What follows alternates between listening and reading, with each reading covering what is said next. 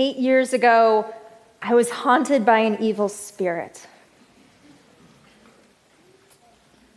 I was 25 at the time, and I was living in a tiny house behind someone else's house in Los Angeles.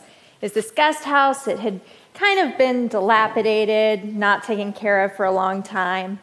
And one night I was sitting there, and I got this, this really spooky feeling. Kind of the feeling like you're being watched, but no one was there except my two dogs, and they were just chewing their feet. And I looked around, no one was there. And I thought, okay, this is just my imagination. But the feeling just kept getting worse. And I started to feel this, this pressure in my chest, sort of like the feeling when you get bad news, but it started to sink lower and lower and almost hurt. And over the course of that week, this feeling got worse and worse. And I started to become convinced that something was there in my little guest house haunting me. And I started to hear these sounds this whoosh kind of whisper, like something passing through me. And I called my best friend, Claire, and I said, I know this is going to sound crazy, but um, I think there's a ghost in my house. I need to get rid of it. And, uh, and she said, she's very open minded, and she said, I don't think you're crazy. Um, I think you just need to do a cleansing ritual. Uh, so, uh, get some sage and burn it and uh, tell it to go away. So I said, okay. And um, I went and I bought sage, and I had never done this before, so set the sage on fire, um, waved it about, and said, go away. this is my house. I live here. You don't live here. Uh, but the feeling stayed, nothing got better. And, um, and then I started to think, okay, well, now this thing's probably just laughing at me because uh, you know, it hasn't left, and I probably just look like this impotent, powerless thing that couldn't get it to go away. And so every day I'd come home, and you guys, this, this feeling got so bad that, I mean, I'm laughing at it now, but I would, I would sit there in bed and I, I would cry every night. Um, and the feeling on my chest got worse and worse. It was, it was physically painful. And um, I even went to a psychiatrist and um, tried to get her to prescribe me medicine, and she wouldn't just because I don't have schizophrenia. Okay. Um, and so, uh, so finally, I got on the internet and I Googled hauntings. And I came upon this forum of ghost hunters, but these were a special kind of ghost hunters. They were skeptics. And so they believed that every case of ghosts that they had investigated so far had been explained away by science. And I was like, okay, smart guys, um, this is what's happening to me. And if you have an explanation for me, I would love to hear it. And one of them said, okay, um, have you heard of carbon monoxide poisoning? And I said, yeah like, like gas poisoning. So, carbon monoxide poisoning is when you have a gas leak leaking into your home. And uh, I looked it up, and the symptoms of carbon monoxide poisoning include a pressure on your chest, auditory hallucinations, whoosh, and an unexplained feeling of dread.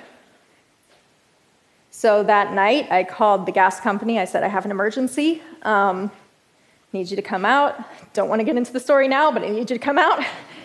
Uh, they came out. I said, I suspect a gas leak.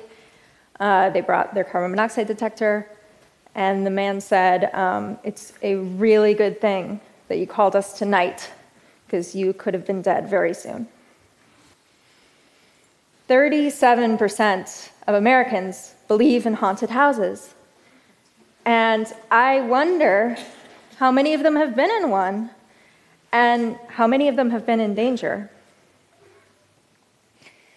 So, that haunting story has led me to my job. I'm an investigator, and I'm an investigator in two senses. I'm an investigative journalist, and I'm also an investigator of the claims of the paranormal and claims of the spiritual. And that means a few things. Um, sometimes that means that I'm pretending to need an exorcism so that I can get, uh, yes, that's right, so I can go to an exorcist and see if he's using gimmicks or psychological tricks to try to convince someone that they're possessed. Um, sometimes that means I'm going undercover in a fringe group, uh, which I report on for a, a podcast that I co host. And I've done over 70 investigations like this with my co host, Ross. And I would love to tell you that nine times out of 10, science wins, it saves the day, it's all explained. That's not true. The truth is, 10 times out of 10, science wins, it saves the day.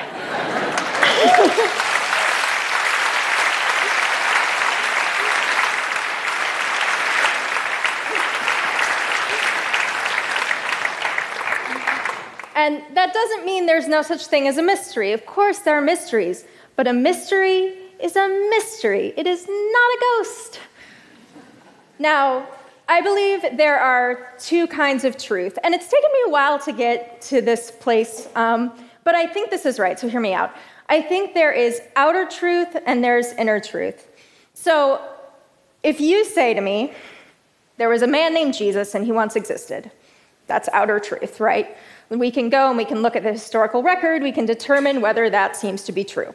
And I would argue it does seem to be true. Um, if you say Jesus rose from the dead, ooh, trickier. Um, I, uh, I, I would say, I would say that's an outer truth claim because he physically rose or he didn't. I'm not going to get into whether he rose or he didn't. But I would say that's an outer truth claim. It happened or it didn't happen. But if you say, I don't care whether he rose from the dead, it's symbolically important to me. And that metaphor is so meaningful, so purposeful to me, and I'm not going to try to persuade you of it. Now you've moved it from outer truth to inner truth, from science to art.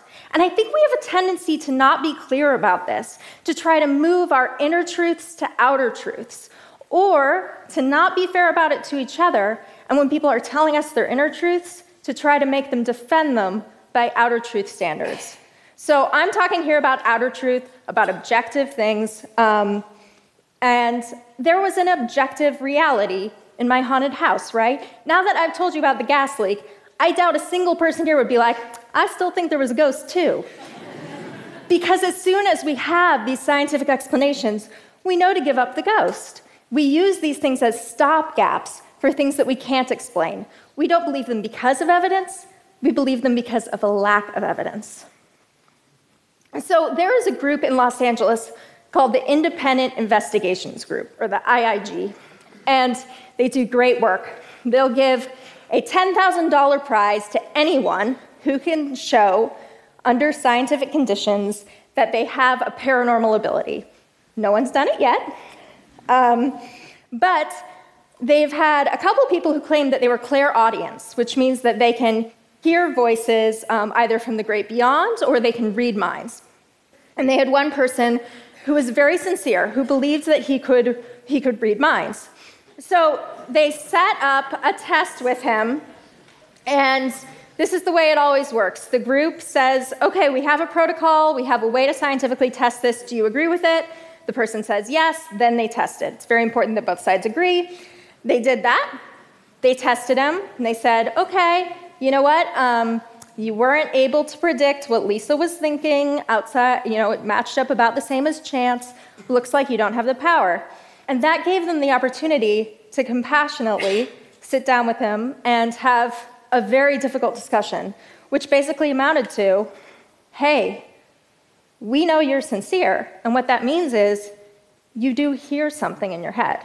And that guy got to make the very difficult decision, um, but really the life changing decision about whether to go get help. We're actually helping people to, to make these, these connections that maybe before seemed like otherworldly explanations, help draw us into reality, and maybe change our lives for the better. Now, on the other hand, maybe one time it'll turn out to be true. Maybe we'll find out there are ghosts, and holy shit, it'll be the best thing. And every time I do one of these investigations, I still get so excited. And I'm like 75 into them. And still, I swear, on number 76, I'm going to be like, this is the one. And I, I mean, maybe I'm just eternally optimistic, but I hope I never lose this hope. And I invite you to take this same attitude when people share their outer beliefs with you. When talking about testable claims, respect them enough to ask these good questions, challenge and see how you can examine them together. Because there's this idea that you can't respect a belief and still challenge it, but that's not true. When we jiggle the lock, when we test the claim, we're saying, okay, I respect you. I'm listening to what you're saying. I'm going to test it out with you. Like, we've all had that experience where you're telling someone something and they're like, oh, it's really interesting. Yeah. You know, you, you know you're being had, but when someone says, really? Huh. It sounds a little sketchy to me, but okay, I'm listening you at least know you're being engaged, you're being respected. And that's the kind of attitude we should have with these claims. That's showing someone that you care what they're saying. That's, that's respect. now, yes, most of these searches will come up empty, but that's how all of science works. Every cure for cancer so far has not panned out, but we don't stop looking because, and for two reasons, because Number one, the answer matters. Whether it's looking at the afterlife or the paranormal or the cure for cancer, it all amounts to the same question How long will we be here? And, and two, because looking for the truth, being open minded, and being willing to be wrong and to change your whole worldview, it is awe inspiring. I still get excited at ghost stories every single time. I still consider that every group I join might be right, and I hope I never lose that hope. Let's all never lose that hope, because searching for what's out there helps us understand what's in here. And also, please have a carbon monoxide detector in your home. Thank you.